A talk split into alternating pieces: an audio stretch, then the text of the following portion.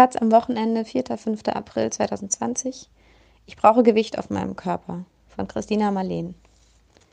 Wir erleben gerade eine Zeit, in der Berührung und Körperkontakt so etwas ist wie Goldstaub. Selten und kostbar. Für mich war Berührung immer wichtig. Für, mir, für mich sind Berührung, Nähe, Intimität und Heilung so existenziell, dass ich dafür ein Jurastudium und eine Karriere hinter einem Schreibtisch abgebrochen habe. Die meisten Menschen lieben Sex, aber es reicht ihnen, das als Hobby zu betreiben, zumeist sogar nur mit einem Menschen. Das ist völlig okay. Ich aber wollte mehr Zeit mit Berührung, Nähe und allen dazugehörigen Emotionen verbringen, mich damit befassen, mehr darüber wissen, es praktizieren und professionalisieren. Da auch ich meinen Lebensunterhalt verdienen muss, ist klar, dass diese Zeit bezahlt werden muss. Et voilà, so bin ich Sexarbeiterin geworden. Ich brauche Gewicht auf meinem Körper. Ich habe das Gefühl, dass er sonst platzt. Mein Körper wird nur wahr, wenn er berührt wird oder ich berühren kann. Ich liebe Sex. Ich liebe den Geruch von Körpern, von Schweiß und Erregung. Ich mag es, jemandes Atem nah an meinem Ohr zu hören und zu fühlen. Ich atme Menschen gern ins Ohr und flüstere ihnen Dinge zu, die sie warm bis heiß machen. Nähe zu geben in einer berührungsarmen Welt, das war schon lange vor Corona verdienstvoll. Dass Menschen dies wertschätzen, kann ich nicht nur daran sehen, dass ich meinen Lebensunterhalt sehr gut bestreiten kann. Die Dankesbriefe meiner KlientInnen sind zum Teil tief berührend.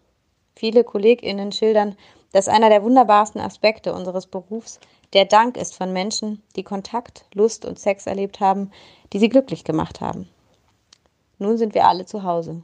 Und es heißt, wir sollen zwei Meter Abstand voneinander halten. Das Privileg der Berührung ist dem monogamen Paar vorbehalten. Glücklich, wer nun einen Partner oder eine Partnerin hat keine gute Zeit für alle, für die Familie kein sicherer Ort ist, für Singles und lose Subjekte wie mich. Ich halte alle Regeln ein, telefoniere mir die Ohren wund, gehe joggen, meditiere und mache Yoga, stelle meiner Mutter die Einkäufe vor die Tür und berühre, wenn, dann nur meine Katze, mich selbst und ab und zu meinen Liebsten. All das ist für mich, wie wohl für alle anderen auch, eine Art Albtraum. Und täglich denke ich, dass wir daraus bald erwachen. Aber dann kommt jemand aus dem Radio und sagt mir, das ist erst der Anfang. Ich bin paralysiert und jeden Tag habe ich das Gefühl, meine Geistesgegenwart geht mir ein Stück verloren. Ich wälze mich ab und zu auf dem Teppich, um meinem Körper zu versichern, dass er noch Grenzen hat. Mein eigenes Körpergewicht reicht nicht aus, um ihm das sinnvoll zu vermitteln. Ich fasse mich selbst an und masturbiere. Auch. Das habe ich aber auch schon vorher nur mit mäßiger Leidenschaft getan. Als Sex Educator kenne ich all die Theorien, dass die Voraussetzung für guten Sex ist, dass man fabelhaften Solo-Sex haben kann. Ich finde das pädagogisch richtig und behaupte es regelmäßig gegenüber allen KlientInnen, um professionell zu sein. Ich gebe hiermit zum ersten Mal öffentlich zu, dass es auf mich nie wirklich zutraf. Ich möchte mich auf jemanden stürzen oder gegriffen werden. Ich liebe fremde Finger statt meiner eigenen an meinem Körper, an und in meiner Muschi. Und ich bevorzuge Hände, Schwänze und Zungen deutlich gegenüber jedem fucking Sexspielzeug, egal aus welchem fancy Weltraummaterial es gefertigt ist, wie utopisch viel es gekostet hat und wie stromlinienförmig es sich an meinen G-Punkt anschmiegt.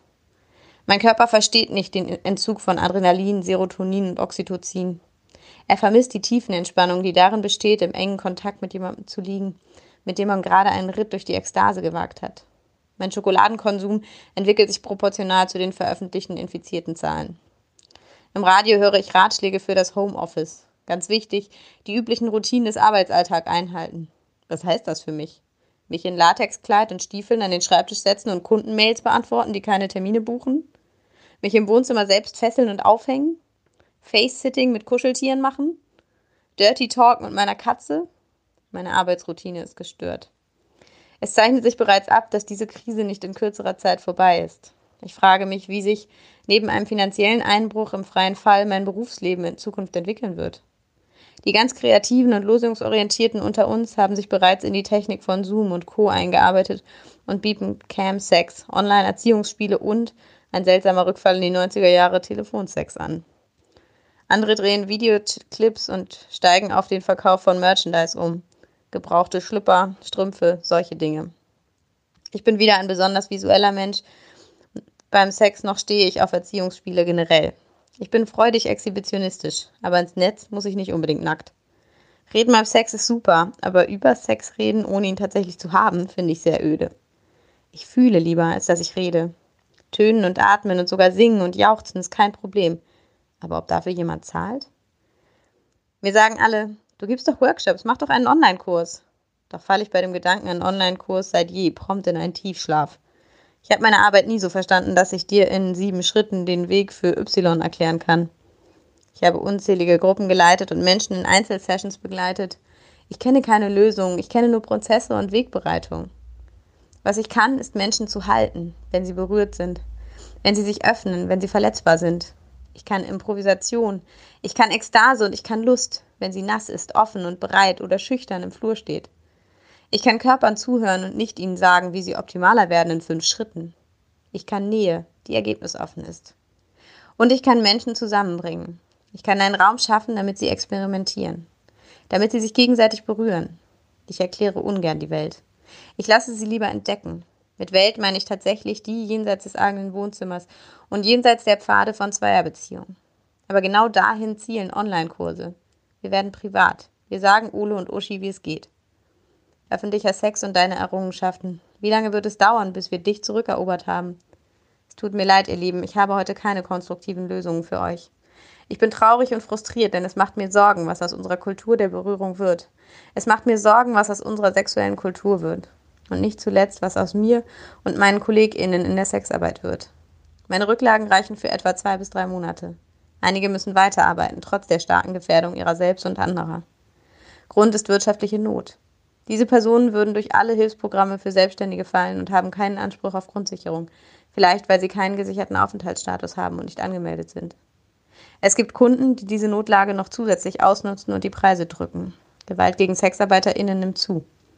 Die Corona-Krise bietet eine Aussicht auf das diskutierte Sexkaufverbot. Wird Sexarbeit kriminalisiert, trifft dies vor allem marginalisierte und prekär arbeitende KollegInnen.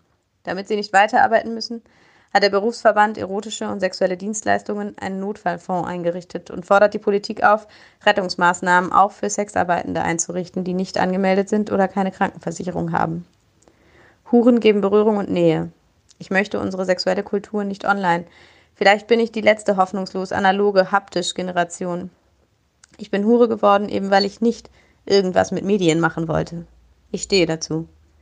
Haltet Abstand, ihr Lieben. Macht euch heiße Gedanken, erzählt sie euch. Masturbiert. Gegenseitig zuschauen ist auch geil übrigens. Orgasmen und ein lustvolles Sein sind gut für das Immunsystem. Angst ist es nicht. Bitte bleibt gesund. Die Autorin Christina Marleen ist seit zehn Jahren Sexarbeiterin in Berlin. Sie gibt Sessions, Workshops und Coachings zu den Themen sexuelle Kommunikation und Berührung, BDSM, Bondage und Körperarbeit. Seit neuestem notgedrungen auch online.